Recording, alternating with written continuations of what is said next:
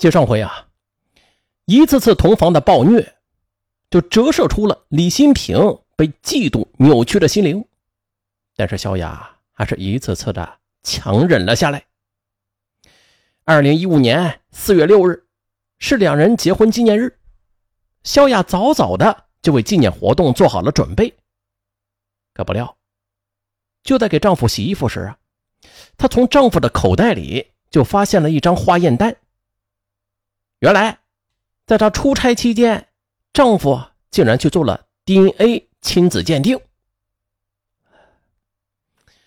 原来，丈夫对自己的不信任已经到了极点。萧雅的精神要崩溃了。李新平，你不是人，我要跟你离婚！萧亚平怒不可遏的将这化验单就摔到了李新平的脸上。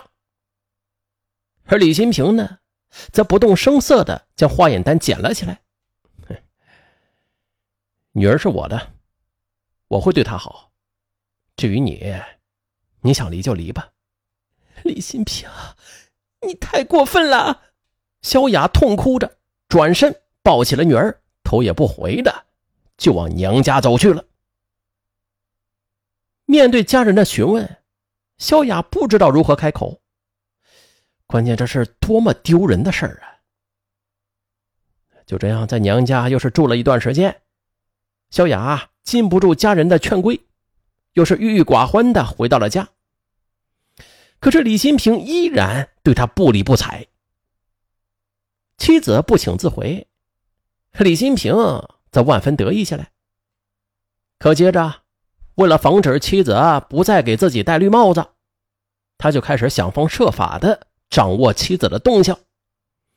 这萧雅每次出门，都必须事先向李新平汇报去向，找什么人，大概几点回家等等，并且李新平还经常打电话向妻子的同事询问他的表现，哼，弄得萧雅在单位里总是被人指指点点的，非常难受。可即使是这样，李新平啊，还是觉得不放心。又以交电话费为名，偷偷的取出妻子的身份证，前往电信局去打印电话单，就这么仔细的查看着妻子手机上打出去的和接入的每一个号码以及时间，以此啊来了解妻子的关系圈。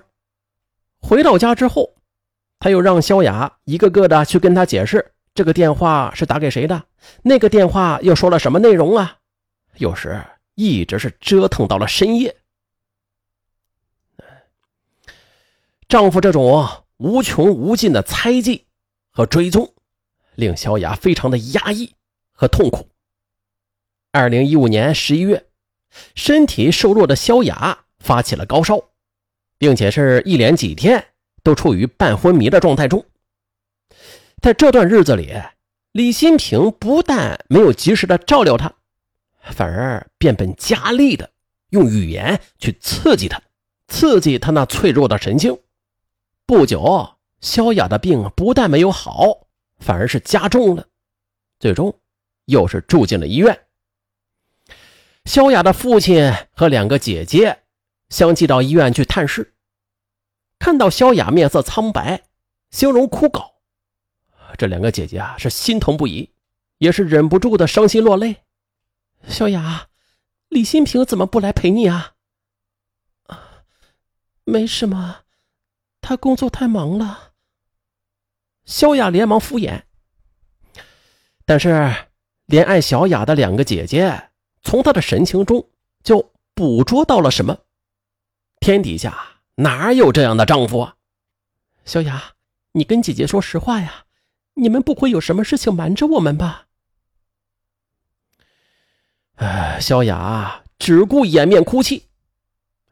直到这时，家人才终于明白过来了：萧雅和李新平的婚姻出现问题了。啊，不过幸好啊，在家人的精心照料之下，萧雅的健康状况便有所好转起来。姐姐们就送她回了家。李新平，你是怎么对我妹妹的呀？好端端的一个人，怎么一眨眼就变成了这样？不顾妹妹的苦苦哀求，姐姐们是义愤填膺的指责李新平：“你们来我家做什么呀？你们要想发火也行，你们得事先的问问你们的好妹妹，看看到底是谁对不起谁呀？”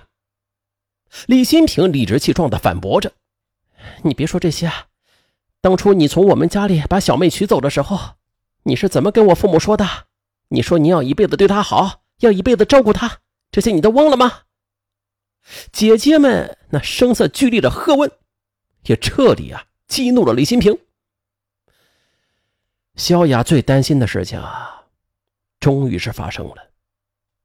李新平转身走进屋，将萧雅的那本婚前性爱日记就拿出来，甩到了桌子上，大声的说：“你们看看吧，这就是你们的好妹妹做的好事儿。”萧雅吓得大哭起来，见两个姐姐并不上前翻阅日记，李新平便翻出了日记中关于性爱描写的片段，大声的朗读着。顿时，姐姐们的表情凝固了，而无地自容的萧雅呢，则歇斯底里的冲上前，疯狂的撕扯着自己的日记，她一边撕。他一边不住的喃喃自语：“ 我是骚货，对，没错，我是骚货，我是骚货。”不是你。终于，丈夫常年的羞辱与自我压抑，使得萧雅的精神彻底崩溃了。小雅，小雅，你怎么了呀？小雅。见妻子突然变成这样，李新平愣住了。他也是没有想到啊，自己的精神冷战与猜忌，竟将妻子逼得神经错乱了。望着妻子那空洞而悲凉的眼神，又想起妻子曾经对他的温情，他一下子清醒过来，赶忙和两位姐姐一起把萧雅送到了医院。二零一六年六月，天空中雪花飞舞，大地白雪皑皑。在萧雅的病房里，李新平紧紧的搂着已经被确诊为精神分裂症的妻子，两行悔恨的热泪滚滚落下。我悔呀，我悔的肠子都青了。逼疯萧雅的并不是那本日记。而是我的狭隘和猜忌呀，是我将他逼得走投无路的呀。此时的李新平，他悔恨万分。他表示，一定要想方设法治好妻子的病，偿还这笔良心债。如果真的无法医治，他说，他将照顾妻子一辈子。只是，是不是迟了一些呀？也希望大家，就是从别人的这些悲剧中，去吸取自己的教训，给予自己的伴侣更多的宽容和谅解。本来就是啊，这原本一对恩爱的夫妻，却为一本陈年日记给折腾的家无宁日，实属不值。